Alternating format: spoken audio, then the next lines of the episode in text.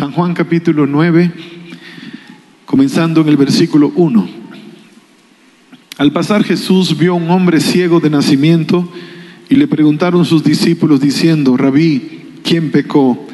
¿Este o sus padres para que haya nacido ciego? Respondió Jesús, no es que pecó este ni sus padres, sino para que las obras de Dios se manifiesten en él. Me es necesario hacer las obras del que me envió, entre tanto que el día dura. La noche viene cuando nadie puede trabajar. Entre tanto que estoy en el mundo, luz del mundo soy. Dicho esto, escupió en tierra e hizo lodo con la saliva y untó con el lodo los ojos del ciego y le dijo, ve a lavarte en el estanque de Siloé, que traducido es enviado. Fue entonces y se lavó y regresó viendo. Entonces los vecinos y los que antes le habían visto que era ciego decían, ¿no es este el que se sentaba y mendigaba? Unos decían, Él es, y otros, a Él se parece. Él decía, yo soy. Y le dijeron, ¿cómo te fueron abiertos los ojos? Respondió él y dijo, aquel hombre que se llama Jesús hizo lodo, me untó los ojos y me dijo, ve al Siloé y lávate. Y fui y me lavé y recibí la vista. Entonces le dijeron, ¿dónde está él? Y él dijo, no sé. El título para el mensaje de esta hora es el mismo del anterior y el anterior, el propósito de tu milagro. Padre, gracias por darnos la bendición de poder estudiar tu palabra con libertad. Ayúdanos a entender el mensaje que hay para nosotros de manera individual. Que podamos nosotros de alguna manera especial recibir de ti la revelación necesaria para irnos de este lugar entendiendo cuál es el propósito que tienes para nuestras vidas. Te lo ruego. En el nombre de Jesús. Amén, Señor. Amén. Cuando nosotros leemos la Biblia, encontramos que uno de los grandes retos de leer la Biblia es respetar la Biblia. Cuando digo respetarla, no porque la tengo que poner en un altar o en algún lugar privilegiado en la casa, sino por el hecho de que debo permitir que la Biblia sola hable que la Biblia se interprete a sí misma. De hecho, es un principio hermenéutico que dice que no podemos interpretar la Biblia, sino dejar que la Biblia se interprete sola. Cuando la lees, vas a encontrar que si la lees correctamente y comparas un texto con el otro, te das cuenta que la Biblia no se contradice. Por eso hay tantas iglesias y muchas de ellas raras hoy día, porque alguien lee un versículo y llega a una conclusión, el otro lee el otro y llega a otra conclusión. Y luego parecemos como los partidos políticos, todo el mundo peleándose por decir quién tiene la revelación correcta. La revelación correcta está en la Biblia cuando se estudia correctamente. No hagas que la Biblia diga lo que no diga. Deja que la Biblia diga lo que está diciendo. Cuando el Señor Jesús habla, Él nunca se contradice. Así que uno de los principios generales de la Biblia es que la Biblia nunca se contradice. Y cuando hay una aparente contradicción, puedes encontrar una explicación al leer el contexto del mismo.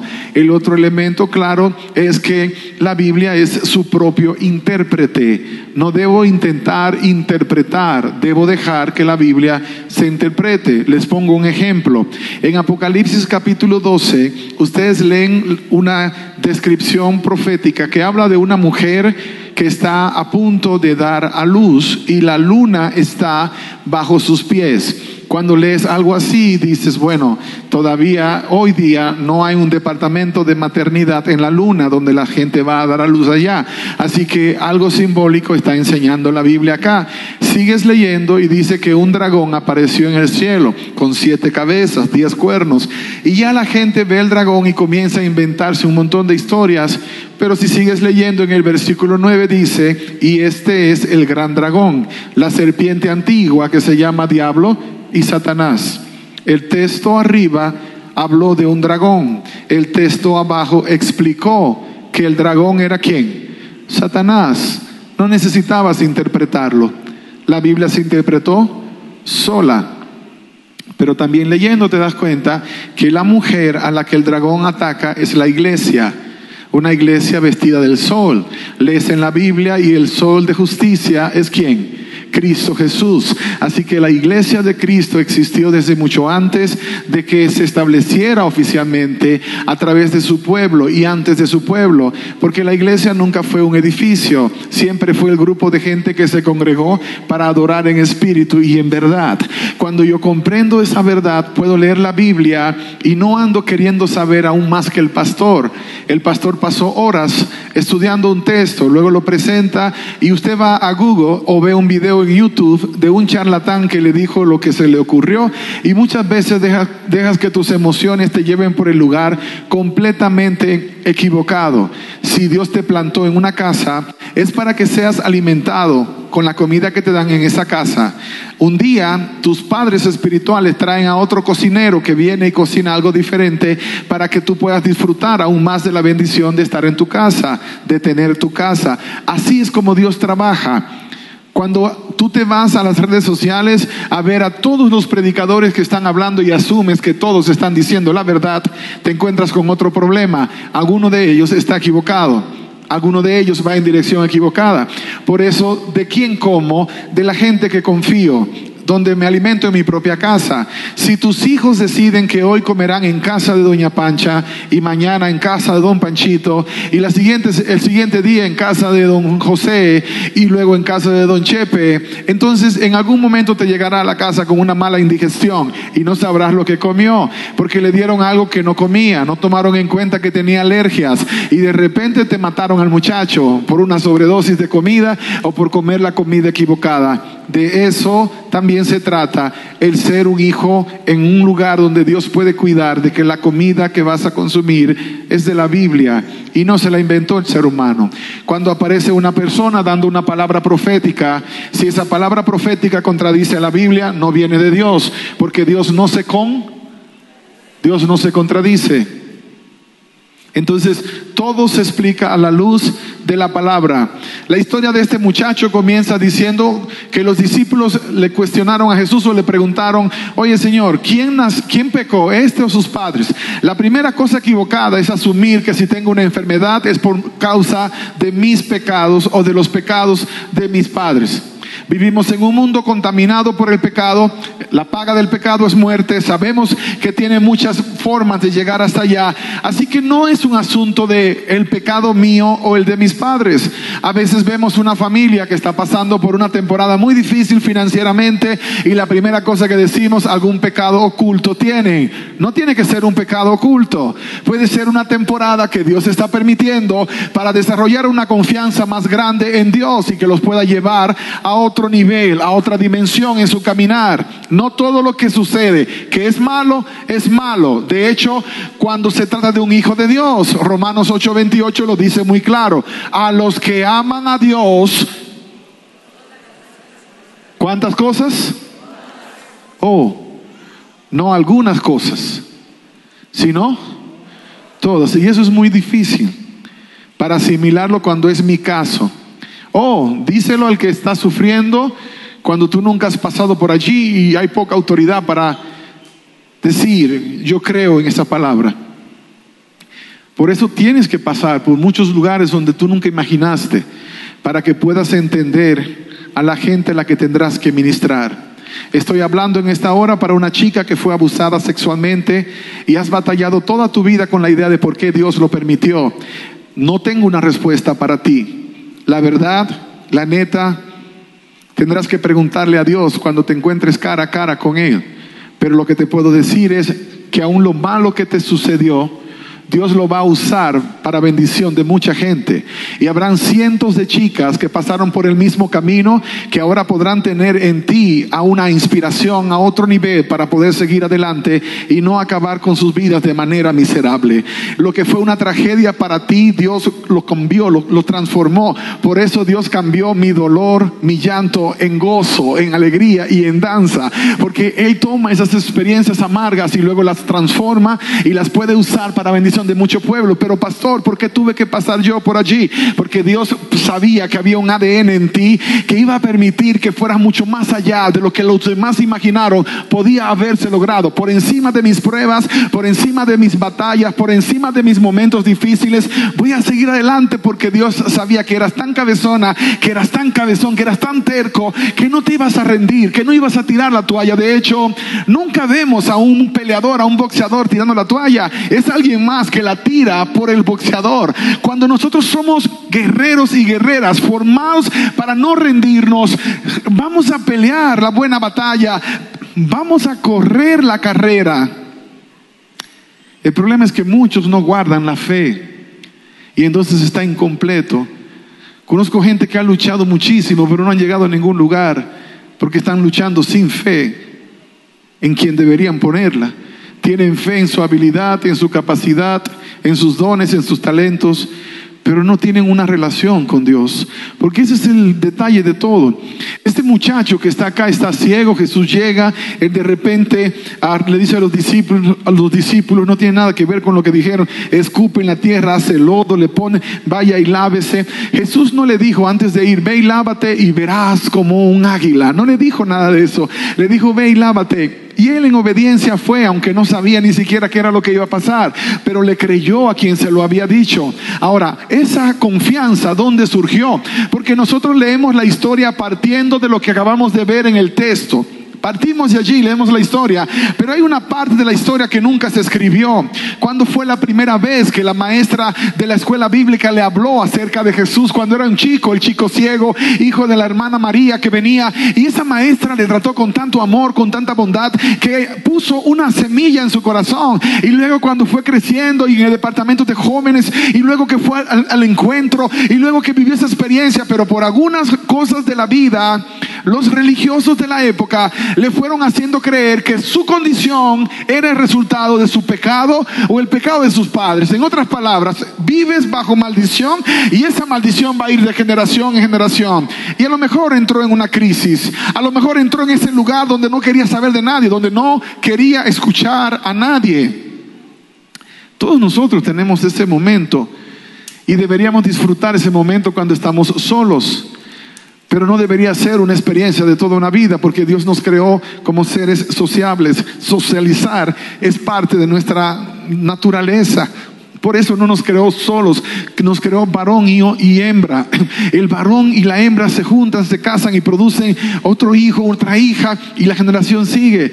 Y el diablo ha intentado destruir desde el principio. Ya no es varón y hembra, ahora es varón y varón, y hembra y hembra. Todo lo opuesto al plan de Dios y al propósito de Dios. Eso es lo que la sociedad empuja, lo que la sociedad promueve. Y quiero decirte que respeto lo que cada uno cree y piensa. Tengo amigos que han escogido ese estilo de vida. Desde que yo era pequeño los conocí. Amo a estas personas y ellos saben que mi amor es sincero, pero también saben que yo creo de todo corazón que ese no es el estilo de vida que Dios escogió para ellos. No es el propósito que Dios tenía. Se torció en algún momento. ¿Por qué? Porque estamos también en una guerra constante. Aquí estamos en una reunión donde yo tengo la intención de hablar del plan de Dios y contarles que el plan de Dios es mejor que el plan que ustedes tienen o el que tiene cualquier otra persona. Pero cuando sales de acá, el enemigo también está en una campaña constante para hacerte creer que el plan que él tiene es mejor. Y a veces un descuido llevó a nuestros hijos en a la dirección equivocada. Cuando los hijos van mal, los últimos que se enteran son los padres. Porque no queremos ponernos en los zapatos de ellos y pensar cómo está la situación para ellos hoy día. Oh, porque también decimos que nuestros hijos deben vivir basándose o regidos por los valores que nos enseñaron nuestros padres, pero también por los métodos que ellos usaron. La metodología que se usó hace 40 años no funciona hoy día. Necesitas avanzar, crecer también para saber cómo vas a lidiar con esta generación. Le decía hace un rato a uno de los muchachos que esa es la única época en la historia de la humanidad que si yo predico, ustedes tienen la oportunidad de comprobar en tiempo real si les estoy diciendo la verdad o estoy inventando una historia. Porque todo está en las redes sociales, todo está disponible para la gente hoy día. Simplemente buscando en Google o en alguna plataforma vas a encontrar información al instante. Y nuestros hijos están más avanzados que nosotros. Y a veces tú le dices a tu hijo, ¿me puedes mandar un mensaje por, ¿cómo se llama? Por el Facebook ese, porque no sé usarlo. Más te vale que aprendas para que veas lo que tus hijos están posteando. Yo no quería saber nada del asunto del Instagram. Me caía pesado el Instagram. Si que voy a andar en Instagram, ahí todo el mundo con una foto así, otra sal, luego se van al baño y hasta del toilet. ¿Para qué quiero un Instagram? ¿Para eso? No, para nada. Pero un día me dijeron, hey, ¿viste lo que publicó uno de los muchachos de la iglesia? ¿Qué publicó? No, está en Instagram. Tuve que abrir una cuenta para saber el chisme. Voy a ver que el chisme que me acaban de contar si es cierto o no. Y sí, ahí estaba el asunto y no era cosa buena. Y tuve que hablar al pastor de jóvenes, hey, ¿viste lo que dijo el hermano fulano y lo que anda publicando? ¿Cómo está? Pero tienes que ser responsable con lo que tus hijos consumen. No eres el detective, pero eres el guardián mientras viven en tu casa. Es tu responsabilidad cuidarlos. El más pequeño nuestro, Isaac, que ha sido misionero en el África a los cinco años de edad, de repente un día le presto mi tablet. Estábamos, de hecho, aquí en México, le, presto la, el iPad, la tableta, como le llamemos, y él comienza a ver unos videos de los vegetales, Vegetables, vegetales, que son historias de la Biblia, los viejos, los otros a veces como que se me fueron por otro lado, pero él está viendo su video y de repente se interrumpe el video y sale un chico homosexual explicándole a los niños cómo verse bien dentro de su estilo de vida. Yo estaba así a la distancia. Cuando yo miré el video que salió, interrumpieron, no fue que andaba buscando, interrumpieron el video que él estaba viendo para meterle un video de basura. Yo le quité la tableta y dije, what happened? ¿Qué pasó? Le dije, let me check, déjame ver. Y yo terminé de ver el video. Solamente necesitan plantarle una semilla. Una gota de agua sucia de toilet en el vaso que te vas a tomar puede encerrar todos los elementos para destruir tu cuerpo. Una gota de veneno es suficiente. Entonces, si miramos la sociedad que nos rodea, que está pasando por crisis y crisis y crisis, a veces sí es culpa de los padres. A veces sí es por irresponsabilidad nuestra. Y a veces es por decisión de nuestros hijos. Porque llegará el momento cuando ellos crecen y pueden tomar decisiones sin tener que pedir tu bendición, aunque siempre deberían haberlo hecho. Así fue en la Biblia por generaciones.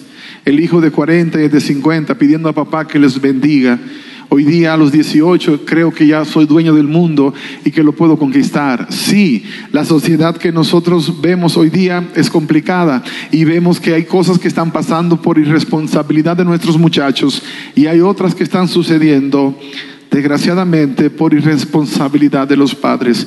Vivimos en un mundo donde no necesariamente Dios es importante, lo que importa es lo que yo creo y lo que yo pienso. Hace dos semanas en Filadelfia una noticia que quebró el corazón de mucha gente. Una muchacha fue abusada sexualmente en un tren con un grupo de gente viendo y grabando. Y ninguno de ellos llamó a la policía y ninguno reportó. No la tocaron, la abusaron sexualmente. La gente grababa con disimulo, unas cuatro o cinco personas, pero solamente se necesitaba uno que marcara 911 y podría haber salvado a esa niña de una experiencia tan dolorosa y tan horrible. Al final están buscando a los que estuvieron en el tren en esa, en esa ocasión para presentarle cargos por complicidad, porque no hacer nada es tan serio como haber sido parte del crimen que se estaba cometiendo dolorosamente dolorosamente eso sigue pasando. No les importa a los demás lo que pasa con el hijo de hermana. Cuando tú ves a un joven, ves a un chico, ves a una familia de la iglesia o no de la iglesia, de un vecino, y lo ves que va en malos pasos, ya no te quieres meter en nada porque no te quieres meter en problemas. Vivimos en un mundo que se ha centrado tanto en nosotros que lo único que podemos ver bien es el tema de castigar, de tirar la piedra, de azotar, de desgraciadamente ser los jueces de los demás, pero ¿cuánto estamos haciendo para cambiar las vidas de otras personas? Entonces allí es donde quiero ir llevándote a comprender que si tu vida no tiene propósito, entonces ¿para qué vas a necesitar que Dios te dé bendición? Cada bendición que viene de Dios, cada milagro que viene de Dios, tiene que ser para un propósito especial. Cuando te olvidas de eso, entonces Dios no tiene nada más que hacer para acompañarte en el camino. Vas solo y cuando vas solo, créeme, es la peor experiencia que te puede pasar. Y todos en algún momento nos desenfocamos. A mi esposa le gusta la idea de que vayamos a acampar, irnos al monte, en una casa de acampar y pasar tiempo. A mis hijos le encanta la idea. Pero yo les dije que yo acampé demasiado toda mi vida. Le dije, por, por años yo dormía en el suelo de la casa de mi abuela, en un montón de ropa sucia porque no había una cama. Imagínate, y yo sé que lo puedes imaginar porque algunos de ustedes han pasado, toda la ropa que no se ha lavado la tiraban en un lugar y esa era mi cama. Ahí me tocaba dormir porque no había otro lugar. La familia creció, llegaron más sobrinos y la pobre abuela tenía que cargar con todo el mundo. Siete años viví de esa manera. ¿Tú crees que quiero ir a acampar, a dormir en el suelo? No, me voy a un Mario cinco estrellas y que los demás se sacrifiquen. Yo ya me sacrifiqué demasiado, ya cumplí la cuota. Le dije, Señor, ya la cumplí, pero aún así, todavía el Señor me puso en el corazón que tengo que ir a las misiones para que no se me olvide, para que no pase por alto esa temporada y cuando vamos a las misiones, a veces nos toca bien, a veces no nos toca bien. Es como jugar la lotería. Claro, al final, siempre a mi grupo, por si usted algún día quiere venir, le damos tres días de descanso buenos en los mejores hoteles del país donde vamos, para que los días que sufrió como miserable se le olviden. Y luego usted quiera volver al siguiente viaje misionero. Es como la mujer cuando da a luz, que el dolor que pasa dice, jamás tendré otro hijo. Y a los tres días ya está planificando el próximo. Mi amor, como que nos falta una niña, ¿cierto? No, estamos bien. Bueno, un niño, ¿cómo pueden? No, es que algo maravilloso pasa.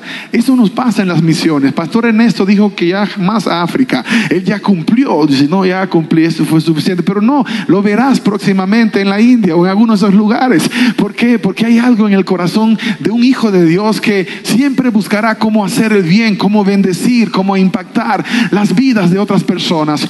Pero a mí se me olvidó, en una temporada se me olvidó. Y yo les conté a la iglesia hace unos años una parte de esta historia se la voy a completar a ustedes. Estaba yendo todo bien, el ministerio estaba yendo bien, me ofrecieron un trabajo extra como capellán de una agencia dedicada a lidiar con pacientes que estaban en etapa terminal. Y yo dije, esto es una obra hermosa porque yo puedo estar con gente antes de morirse y ser el último que los ministró y, quería hacerlo. Me bendijo, grandemente me bendijo, pero le tengo que ser bien honesto. Yo no lo hice porque iba a bendecir mucha gente, sino porque me estaban pagando casi 100 mil dólares extra al año solamente por ir y orar con ellos y leerle la Biblia y hablar con los familiares y demás. Así que pues me encantó. Y estaba yendo todo bien, estábamos disfrutando de una gran temporada. Y en medio de todo eso abandoné las misiones que Dios me había ordenado años atrás que debía hacer cada año. No tengo tiempo este año porque estoy muy ocupado, así que le dije al Señor, el siguiente año lo hacemos. Y fue un error porque tu vida tiene que cumplir el propósito por el cual viniste, de lo contrario, entonces se va a volver un caos. Cuando tú miras la vida de una persona donde Dios no está, es caos. Cuando Dios se movía sobre la, la faz de las aguas, había caos en la tierra al principio y Dios trajo orden. Lo mismo pasa con nuestras vidas. No importa cuán caótica es tu situación, cuando le das permiso a Dios de venir, entonces Él trae orden a tu vida y las cosas comienzan a caer en su lugar y comienzan a llegar al lugar que deben llegar. Y a mí se me olvidó, se me olvidó esa parte de, bueno, estoy haciendo un cambio, Señor, tu plan era plan A, pero es que así entre nosotros, la neta me conviene el plan C. Así que me voy con el plan C y luego hablamos y me fui con el plan C. Y ahí estaba, mi primer paciente fue un milagro impresionante, alguien que estaba a punto de morir, que era ateo, la familia eran todos ateos y me mandaron a mí a atender a un grupo de ateos antes de que se muriera el ateo. Y Dios me enseñó una gran lección ese día acerca de cosas que yo no vi en el momento. Era gente muy rica, pero miserable. Y cuando yo llegué para hablar con ellos, les dije, bueno, ah, me enviaron para asistirle en el proceso, sabían que iba a morir en qué 24, 48 horas. El trabajador social, que era el otro compañero, le dijo, mira, él es el capellán, pero ya les expliqué acerca de lo que ustedes creen como personas. Y yo me sonreí le dije, sí, yo soy el capellán y pues quería decirles que no se preocupen conmigo eh, porque yo no soy religioso y cuando dije que no era religioso, ellos se sonrieron porque pareció una buena noticia, porque para la gente religioso, cristiano, es la misma cosa, aunque no lo es. Y me dieron una oportunidad. Y entonces, entre una cosa y la otra, en el momento cuando ah, me despedí, les dije si puedo ayudarles en algo, me pueden llamar a cualquier hora, aún sea hora de la madrugada, porque yo debía estar a cargo de ese paciente. Y me acuerdo que me llamaron de la oficina y dijeron, la familia atea quieren que tú vayas otra vez a visitarles. Se supone que ya no era más que una visita, querían una segunda. Quieren que ores por su padre. Los ateos querían que yo orara. Así que fue grandioso para mí. Llegué y les pedí permiso y oré por él. Y algo que marcó a todos, incluyéndome a mí, es que en el momento que dije, en el nombre de Jesús, amén, en ese momento falleció. En ese mismo momento, amén, expiró. Ese hombre se reconcilió con Dios allí en su lecho y la salvación le fue entregada y sus hijos comenzaron a llorar, gente de mucho dinero. Y yo cumplí y me despedí cuando a los dos días me llegó otra llamada. Mira, la gente atea que fuiste a atender y en la oficina ya sabían que eran los ateos, quieren que tú dirijas el servicio fúnebre del padre de ellos. Así que yo fui al servicio fúnebre, yo ministré el corazón de ellos y al final recibí esta palabra de ellos antes de lo de mi papá. Teníamos totalmente una fe muerta, no teníamos ninguna fe. No es que éramos ateos, pero vimos tantas cosas raras que ya no creíamos en nada. Pero lo que vimos en el momento que Él murió, por primera vez sentimos la presencia de Dios, por primera vez sentimos que Dios era real. Eso fue tan espectacular para mí que dije, bueno, encontré el propósito. Quiero que entiendas esto. Eso no era malo, era bueno. Pero Dios no me mandó a hacer eso. Es como el Jonás que lo mandaron a Nínive y dijo, mejor me voy a Tarsis. Seguro que allá también hay pecadores que convertir. El tema de la obediencia es tan delicado que no hay una, un camino más corto, no hay un shortcut. Cuando Dios comenzó a trabajar en tu vida y estás aquí no, no por curiosidad, estás aquí porque es parte del propósito de Dios. Cuando Él comenzó a trabajar en tu vida, tú sabías que lo necesitabas, pero el problema es que lo hemos tenido como un caso de emergencias. Señor, si tengo un problema, te llamo, pero no como parte de nuestra existencia. Lo hemos puesto a un lado y hemos vivido sin Dios, creyendo que cuando lo necesite lo llame. A Dios es mejor tenerlo y no necesitarlo que necesitarlo y no tenerlo. Y hay gente que vive de esa manera. Quieren llamar a Dios cuando todo se les cayó encima. ¿Por qué mejor no lo llamas antes, cuando todo está bien? Para que Dios mantenga en orden. Pero sí, Él también viene cuando hay desorden. Él también viene cuando las cosas no están muy bien. Ahora, es la parte de la obediencia. Si oyes mi voz, no endurezcas tu corazón. En otras palabras, dame una oportunidad, por favor, dame una oportunidad. Y eso me apasiona acerca de Dios. A lo largo de toda la Biblia lo ves pidiendo oportunidades, pidiendo oportunidades. Dame una oportunidad, hijo mío, dame tu corazón. Por favor, camina por mi senda. Dios rogando a los seres humanos y los seres humanos tan tercos, yendo por un camino diferente. Yo tomé la decisión de seguir en el negocio del hospice. Después de allí todo era rutina. Y me di cuenta de una cosa, que cuando yo iba a predicar, siempre había un muerto en mis predicaciones. Cada sermón que predicaba tenía que contar algo del hermano que se murió esta semana. La iglesia nuestra parecía una funeraria más que una iglesia, porque era de puros muertos cada semana. Y la gente, en vez de ir muy motivada, inspirada a buscar más de Dios, algunos iban hasta deprimidos, porque cada semana era un muerto nuevo. Era como que ya se sentaban a ver de qué muerto hablará el pastor hoy. Seguro que algún muerto nuevo nos trae esta semana, porque ese es el ambiente en el que estaba pasando más tiempo comencé a entender por qué Dios me dijo que no era para allá, que no era el propósito. Yo era un ciego que no quería entender que estaba ciego. Había escogido ser ciego en esta temporada de mi vida, como muchas veces nosotros. Y no hay peor ciego que aquel que no quiere ver. Y a veces escogemos no ver. Sabes que las cosas no están como Dios mandó. Sabes que no debes ser en ese camino, pero prefieres seguir porque los demás dicen, porque tus amigos dicen, porque otros están haciendo. Y entonces Van se, comenzó a activar algo peor. Porque es, es graduando, es graduar el asunto. Vas haciéndote insensible. Yo me sentaba a comerme una hamburguesa con un muerto que estaba esperando que la funeraria viniera a recogerlo. Mientras llega la funeraria tengo hambre, a comerme la hamburguesa frente al muerto. ¿Cuándo había, había pensado en mi vida, cuando esto era tan sagrado para mí estar allí frente al cadáver de una persona? El tema de respeto. Pero las enfermeras lo hacían, los demás lo hacían. Capellán, aquí una hamburguesa que nos trajeron y entonces mi cuerpo comenzó a dar señales de que algo no estaba bien. Y comencé a darme cuenta que ya no podía subir bien los escalones de la casa porque había un dolor extraño. Y de repente yo jugaba softball, béisbol con los muchachos, ya no podía. La última vez que intenté casi se me quebró el brazo en un swing, en un intento de batear.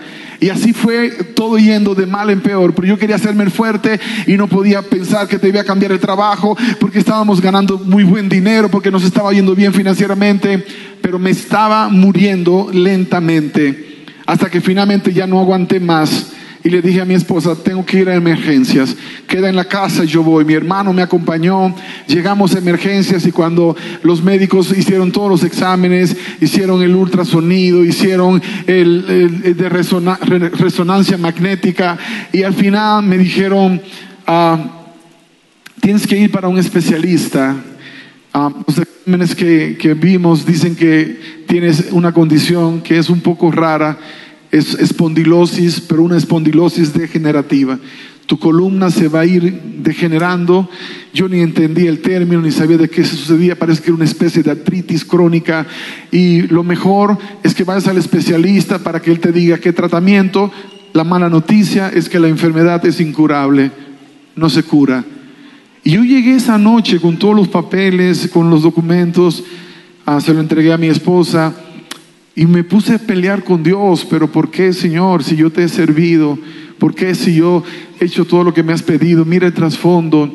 La gente se va a reír de mí, la gente se va a burlar por las cosas que, que tú prometiste y nunca cumpliste conmigo, porque el diagnóstico era que sí terminaría en una silla de ruedas y las cosas irían progresando. Y ya me comencé a imaginar, porque el diablo te planta una semilla de duda y comienza a deteriorar un quintal de fe. Comencé a imaginarme predicando con un micrófono aquí y una silla ahí medio electrónica dando vueltas para acá y tres vueltas para allá. Y dice, pero ¿cómo lo voy a hacer? Todo eso, pero sí, lo bueno era que pensaba que iba a seguir predicando. Así que bueno, por lo menos lo voy a seguir haciendo.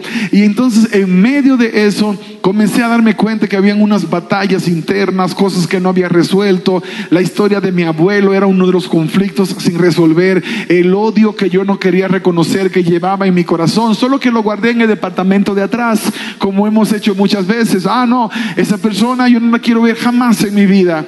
Y dijimos que la perdonamos, pero jamás en mi vida la quiero ver. El perdón genuino te va a capacitar para verle. No necesitas tenerla a tu lado. La persona que te violó, que te abusó, no tiene que estar a tu lado. Pero un día la vas a ver y vas a darte cuenta que Dios ya sanó tu corazón porque perdonaste. Y sabes lo maravilloso acerca del perdón, y esto puede ser mala onda, lo maravilloso acerca del perdón es que cuando tú perdonas lo liberas, pero Dios lo toma. Y cuando Dios toma, Dios suena bien sabroso a veces, los lleva por un camino de transformación que tú y yo no podríamos haber hecho. Pero mientras no perdonas es tu cautivo. Cuando perdonas, tú le liberas, pero te liberas a ti mismo. Si hay alguien que todavía está en tu lista de imperdonable, es momento de que perdones, libérate y deja, que Dios se encargue.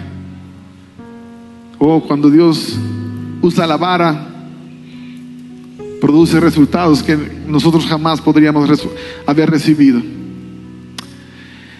Fuimos al especialista y me dijeron que tenían que ponerme una inyección en la columna vertebral para aguantar un poquito el dolor horrible que tenía. y tenía cita para hacer cirugía. Sería la primera cirugía en la columna. Luego creo que iban a, eliminar unas vértebras, pero la condición se iba a pasar a otras, así que luego tendrían que eliminar otras y al final sería yo un casi invertebrado, pero sin vértebras. Entonces decía, Señor, esto no puede ser. Una noche más tuve que volver a emergencias porque ya no podía más con el dolor y fue donde a mi esposa le dijeron, debes comprar este medicamento. Comencé a usar una medicina para, para pacientes de cáncer, para calmar el dolor en el hospital. Yo nunca usé drogas, yo nunca usé marihuana, cocaína, nada de eso. Aunque mi papá fue un traficante de drogas, mis hermanos estuvieron en ese mundo. Nunca usé nada de eso. Por primera vez me dieron a escoger entre un medicamento y morfina. Y dije, denme morfina. Y si tienen heroína, traigan lo que sea. Les decía, no aguanto el dolor. Pero al final dije, Señor, yo no puedo, no puedo. Si esta va a ser la manera que voy a vivir, no, no puedo. Dime qué tengo que hacer. Yo sometí mi corazón y aún así yo estaba trabajando, ni siquiera podía documentar la información de los pacientes y era el pastor a tiempo completo de la iglesia que había plantado.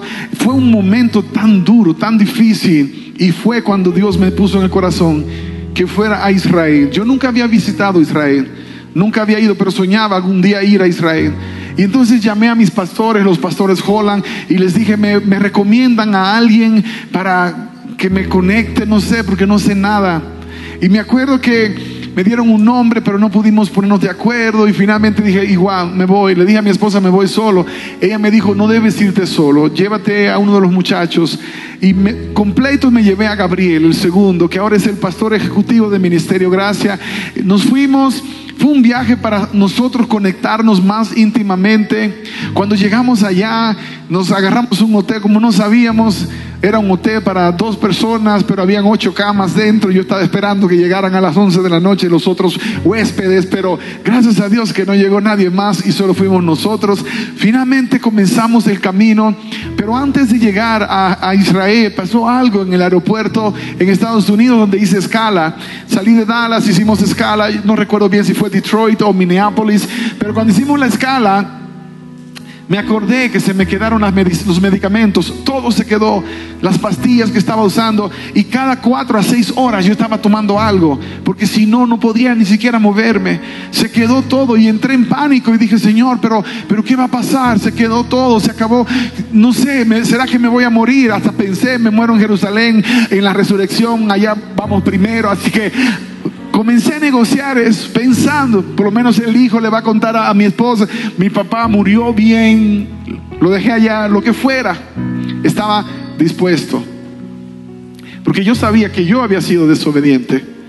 Y no es que Dios me mandó un castigo, es que mi desobediencia me sacó de la cobertura de Dios. Y si no tengo cobertura, no tengo protección. Job capítulo 1, versos 8 en adelante, cuando Dios habla acerca de la situación de Job, Job tenía un cerco protector, Satanás lo reconoció, dijo, es que lo has cercado a él y a su casa y a su familia, lo habían cercado. Y de repente los hijos de Job todos se mueren en un solo día. ¿Por qué? Porque se salieron del cerco. No fue que Dios los mandó a matar, estaban en el lugar donde la protección de Dios no les cubría.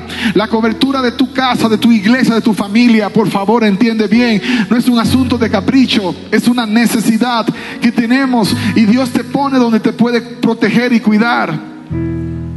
Llegamos, caminamos, avanzamos, fuimos por todos los lugares que pudimos ir y al final me tocaba el viaje que había soñado al río Jordán. Era mi sueño, río Jordán, río Jordán, donde Jesús fue bautizado. Y no sé por qué Dios lo preparó así para que fuese el último lugar. Agarramos un tour porque no, no habíamos hecho ni un solo tour en ninguno de los viajes. Finalmente lo hicimos.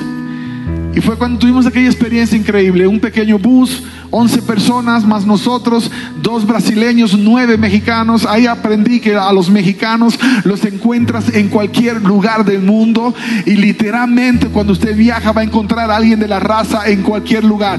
He encontrado mexicanos en Rusia, he encontrado mexicanos en Tailandia.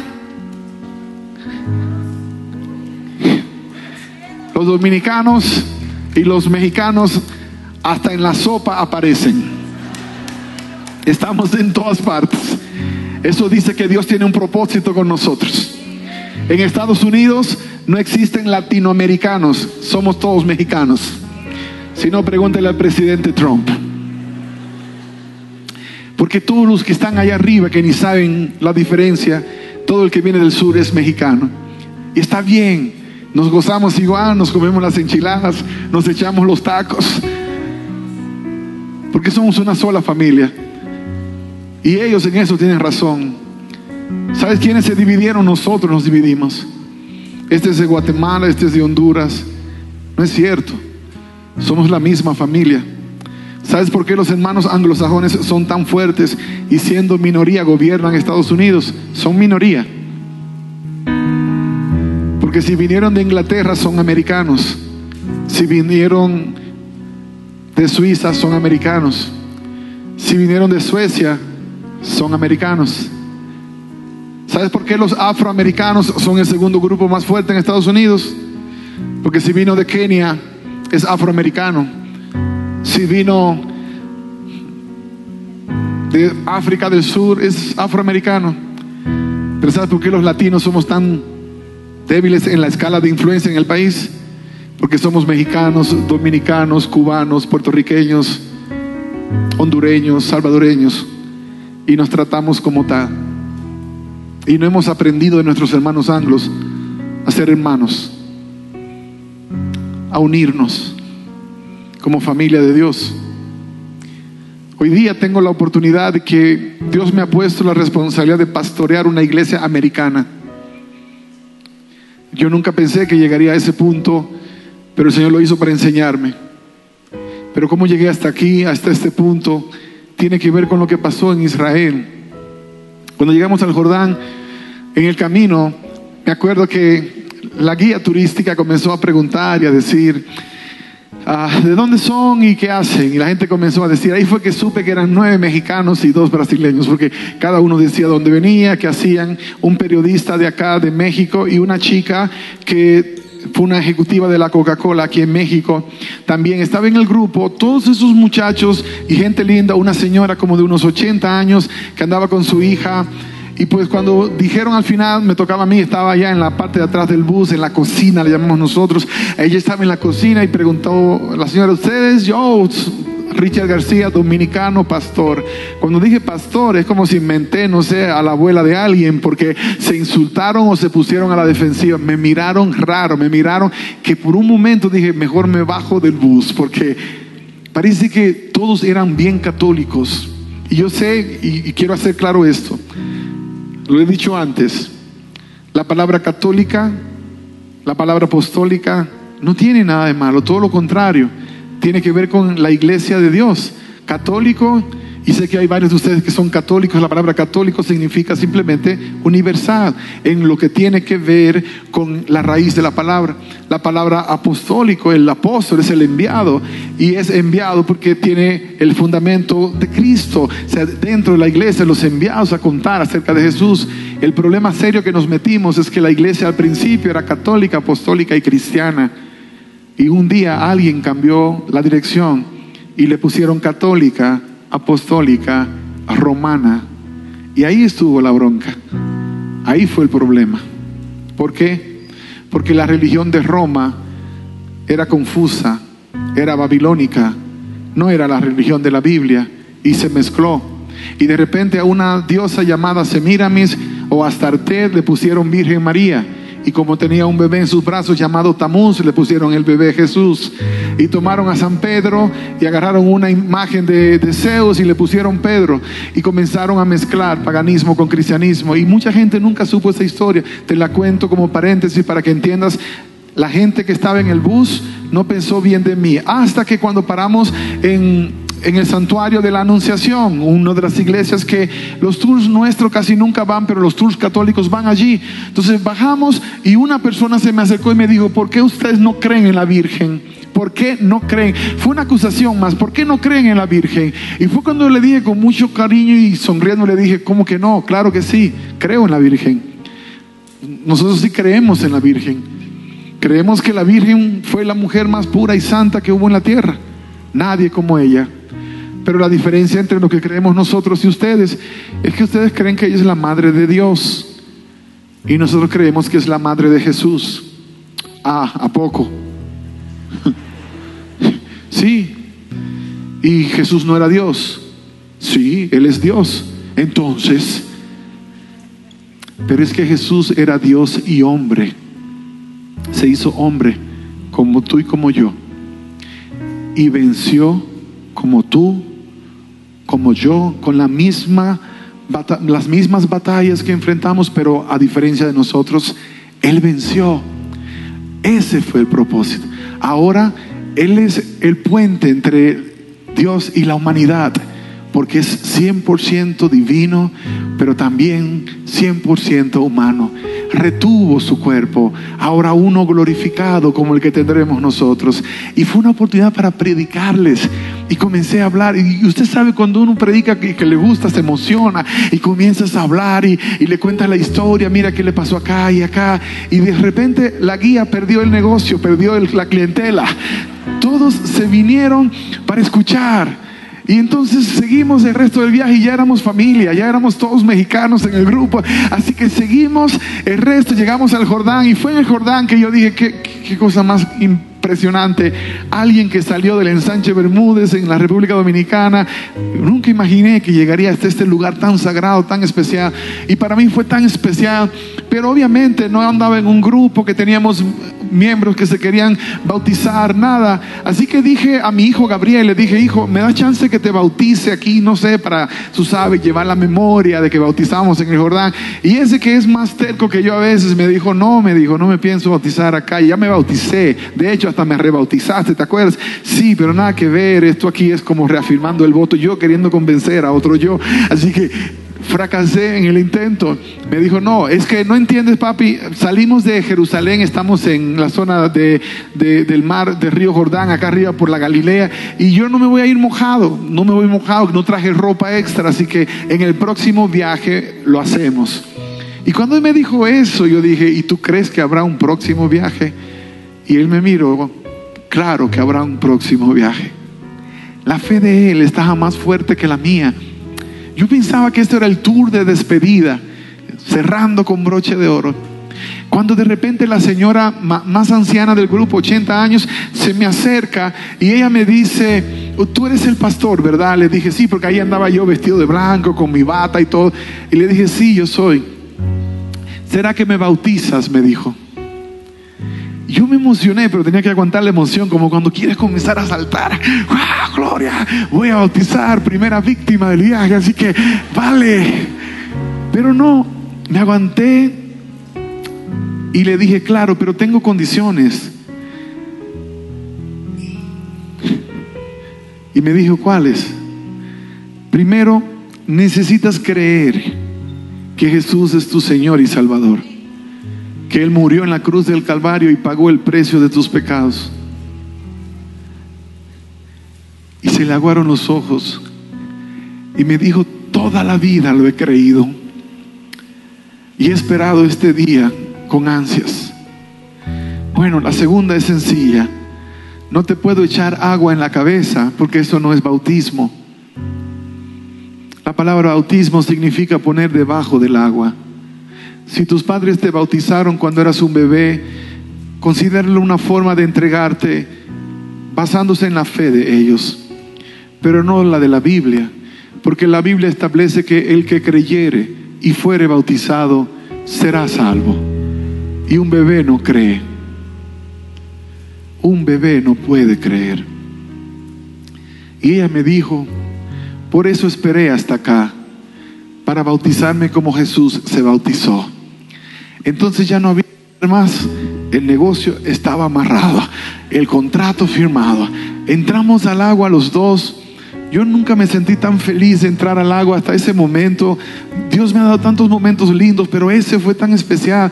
Entramos al agua y cuando estábamos en el agua, yo levanté mi mano, que ni siquiera sé por qué la levantamos los ministros, pero es para imponer manos, yo entiendo, pero mayormente la dejamos arriba y oramos. Pero ese día fue especial. Yo solo puse mi mano sobre ella y oré y la entregué. En el nombre del Padre, del Hijo, del Espíritu Santo, Bauticé a aquella señora cuando salió del agua. Yo la abracé como si fuera mi mamá, como si fuera mi propia mamá, con un cariño tan especial. Y ella me abrazó así de la misma manera. Y entonces fue como que se cumplió el propósito. Y cuando terminamos ese momento romántico espiritual, entonces de repente miré y estaba una fila, los del, los del bus estaban todos alineados, los del autobús con batas puestas y venía uno por uno y decían, me bautizas a mí también. Y a todos les hacía la misma pregunta. ¿Tú crees en Jesucristo como Señor y Salvador? Creo. ¿Tú aceptas el bautismo por inmersión como Dios manda? Claro que sí. Y les fui bautizando uno por uno. Finalmente terminó todo el momento. Yo estaba en el agua y no pude evitar. Dije, ahora me bautizo yo. Por lo menos me metí al agua. Y cuando salí fue tan, tan lindo. Y el Señor me habló en el río Jordán. Algunas cosas se habían ido arreglando poco a poco, pero esa fue la culminación. A eso te llamé, Richard. Por eso te escogí. Para salvar gente. Para reconciliarlas conmigo. Tú cambiaste eso por un trabajo que te daba mucho dinero. Lo cambiaste todo por nada. Ahora te pregunto, ¿dónde están las pastillas? ¿Qué pasó con el dolor? Y fue cuando me acordé que llevaba nueve días en Israel y que no había tomado pastillas y que caminaba más de una hora al día y no tenía ningún dolor. Y en ese momento el Señor me confirmó que si yo seguía haciendo lo que Él me había mandado hacer, entonces no tenía que preocuparme por lo otro. Que Él se encargaría de hacer cada milagro en mi vida en el momento que fuese necesario. Hoy no solamente puedo correr, sino que hasta me compré una cancha de básquetbol para ponerla en el patio de la casa, food court, full court, de lado a lado, para poder comenzar a vivir esa experiencia que por un tiempo dejé de vivir, pero ha sido todo un proceso. El milagro sucedió en mi vida en el momento que yo estuve dispuesto a obedecer la voz de Dios. El milagro sucedió en el muchacho de San Juan capítulo 9, en el momento que él tomó la decisión de obedecer a Dios. Y el milagro va a suceder en tu vida en el momento que tomes la decisión de obedecer el propósito de Dios para tu vida. Pero esa es una decisión que nadie puede tomar por ti. Solo tú puedes mi esposa va a venir y ella va a cantar esa alabanza que, que yo sé que has cantado en más de una ocasión, que habla de ese Dios milagroso, ese Dios que abre caminos, ese Dios que cumple promesas. Pero sabes que, vuelvo a repetir esto, a Dios es mejor tenerlo a mi lado y nunca necesitar que Dios me ayude con nada. Porque no todo el tiempo tienes que estar pidiéndole a Dios que te ayude con cosas. Él te dio capacidad para hacer un montón de cosas. Es mejor tenerlo y no necesitarlo que necesitarlo y no poder tenerlo porque nos fuimos tan lejos de Dios, tan lejos de Dios. Hoy estamos en las misiones. Cada año estamos haciendo algo en algún país donde vamos y sembramos, ayudamos. Hoy estamos yendo con mayor pasión que antes, impactando. Hoy Dios ha creado toda una revolución a nuestro propio alrededor para convencernos que fuimos llamados para una obra especial y que no está allí como una sugerencia divina, sino como un mandamiento de Dios. Mi vida tiene propósito en Cristo Jesús. Si Él no fuese parte de mi vida, yo no sé a dónde llegaría. No sé cuán bajo hubiese caído. Y yo te hago la pregunta en esta hora. ¿Qué más vas a esperar? Porque vivir lejos del cerco de Dios es la peor de las decisiones que un ser humano puede tomar. Sin embargo, hay muchos que están viviendo así, pero hoy tu historia puede cambiar. Solo una decisión una decisión lo cambia todo. Decirle a Jesús, Señor, hoy públicamente yo te recibo como mi Señor y mi Salvador. No seguiré siendo un creyente a la distancia, sino que ahora soy un siervo o eres una sierva del Rey de Reyes y Señor de Señores. Mientras mi esposa canta esta oración, si tú quieres decirle a Jesús esa declaración de fe, ponte en pie. Si se lo quieres decir, hazlo poniéndote en pie. Y esta invitación es para aquellos que todavía no han declarado a Jesús como su dueño y Señor, que hoy te atreves a aceptar ese reto. Qué maravilloso, qué maravilloso es tu Dios.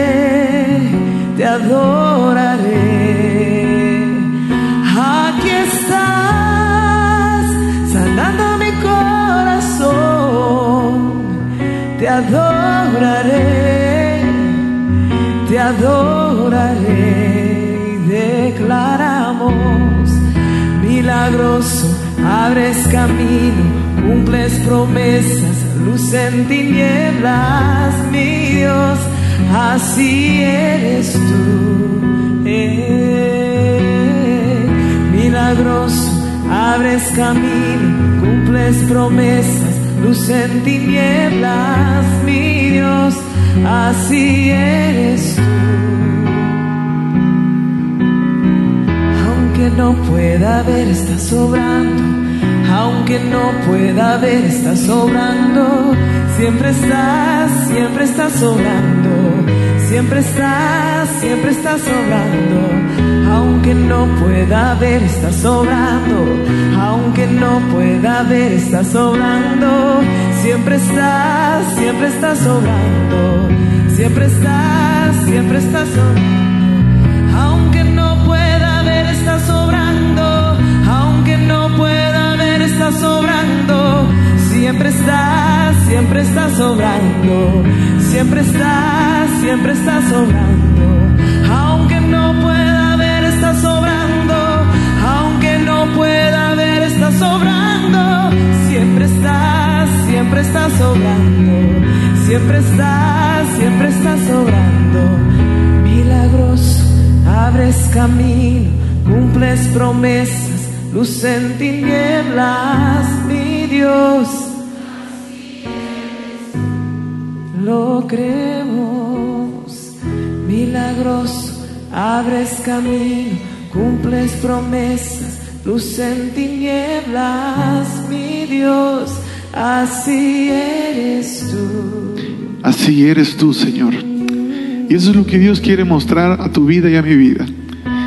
Que Él es un Dios de pactos, un Dios de convenios, que si haces un trato con Él, Él va a tomar tu vida y la llevará a niveles y a dimensiones que tú nunca te imaginaste. Yo soy un ejemplo, mi familia es un testimonio de que no importa tu trasfondo, no importa si hubo una, una maldición generacional sobre tu casa, en el momento que tú le entregas a tu vida, esa maldición queda quebrada, totalmente destrozada, y luego se activa una bendición que va a ir a las siguientes generaciones, pero que tiene el poder de ir en ambas direcciones, también a la izquierda, a la derecha, hacia atrás, porque en mi caso, no solamente transformó Dios mi vida, sino mi familia, mis padres, a mis abuelos.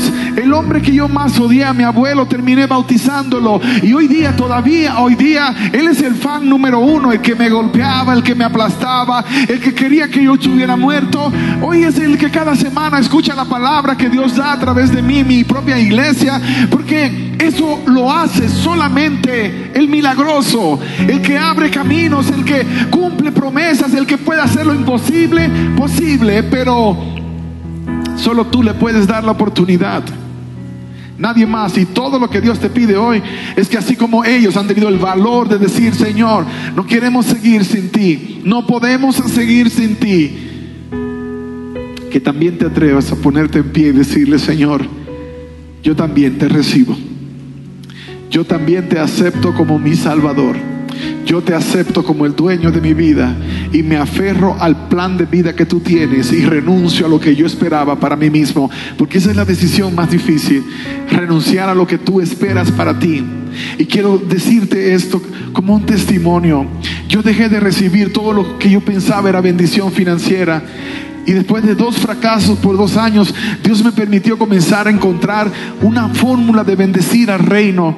Y pudimos comenzar a ver milagros maravillosos suceder que ahora permiten que podamos apoyar las misiones, que podamos apoyar proyectos y, cosas que antes no podía. Todo porque me atreví a renunciar a lo que yo pensaba que era el mejor plan y aceptar lo que Dios me dijo que era el mejor plan. ¿Te atreverías a darle una oportunidad hoy, aquí, en este lugar? Y decirle, Señor, yo renuncio a mi plan, me aferro al tuyo, porque sé que tus pensamientos son mejores que los míos y que tus propósitos son más grandes que los míos. Y si haces ese convenio con Dios, te lo apuesto, te lo garantizo, que Dios no te va a fallar porque Dios nunca falla. Todo lo que Dios necesita es una oportunidad. Y esa no se la puede dar ninguna otra persona. No se la puede dar tu mamá, ni tu papá, ni tus hermanos. Tienes que darla tú. Hoy Dios te hizo la invitación. Hoy depositamos una semilla en tu corazón que no te dará paz, si no le das a Dios esa oportunidad, porque Dios no te dejará tranquilo. Ustedes que se pusieron en pie, valientemente aceptando una invitación, yo quiero invitar a sus pastores, Pastor Ernesto y la pastora Sandra, porque esta oración que ellos van a hacer contigo marcará un antes y un después será la oración que recordarás por muchos años como el momento cuando tu vida cambió para siempre. Y quiero que sepas que lo explicaba hace un rato, cuando tú aceptas a Jesús como lo estás haciendo, se produce en ti lo que se llama justificación por la fe. Dios te declara justo, justa, porque has ejercido fe en su Hijo. Y entonces comienza el proceso de santificación y, y, de cambios. Pero pastor, yo conozco a un hermano que ese hermano no es nada de cristiano. A lo mejor está en la temporada de santificación en su comienzo. No, lleva 10 años en la iglesia. A lo mejor se congeló, pero no te preocupes. Dios lo va a desfrizar de alguna manera, descongelar, porque el que comenzó la buena obra la perfeccionará y la completará aunque tenga que traerte en una silla de ruedas.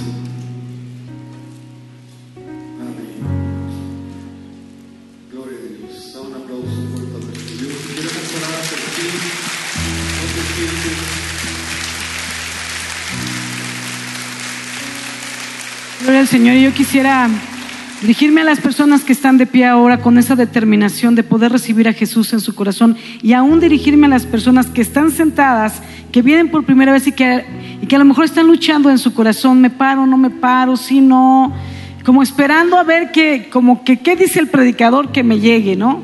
Pero sabes, no es lo que el predicador te pueda decir, pero es lo que Jesús quiere decirte y por eso te trajo aquí el día de hoy. Hace rato cantábamos una hermosa alabanza, ¿verdad? Que decía, ha sido largo el viaje, pero al fin llegué. No sé cómo ha sido tu viaje. Yo tuve un viaje bien difícil y Dios me sacó de lo profundo, yo toqué fondo en mi vida Y un día estuve como tú, justo ahí en una silla sentada y decidí ponerme de pie y rendirle mi vida a Jesús y pedirle una oportunidad de vida que yo venía buscando y no sabía dónde encontrar. Pero te digo algo, Dios te trajo a este lugar y este lugar es el lugar de encuentro, es el lugar que tú anhelabas un día, poderte encontrar cara a cara con el Señor, poder escuchar que Él te ama, poder escuchar que sí, todavía hay esperanza, que sí, Él te da oportunidad, que sí, Él tiene el poder para transformar tus circunstancias y que sí, si te arrepientes, hay lugar para ti en la vida eterna. Jesús dijo, yo soy el camino, la verdad y la vida, nadie viene al Padre si no es por mí.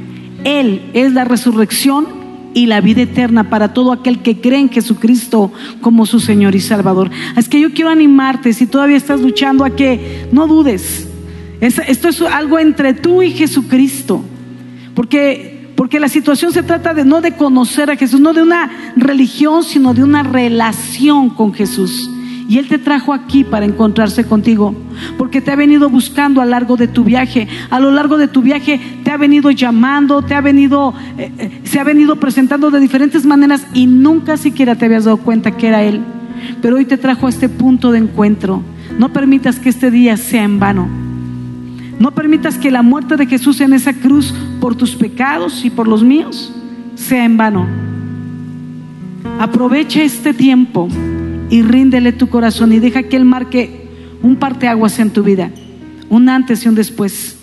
Una entró, uno entró por esa puerta con pecados, con situaciones difíciles, con tristeza, con depresión quizá, con alguna necesidad.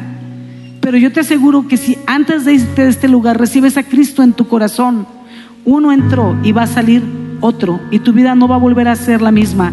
Empezará un tiempo de transformación de vida es, y te hablo de lo que hizo en mi vida y sé que lo hará en la tuya.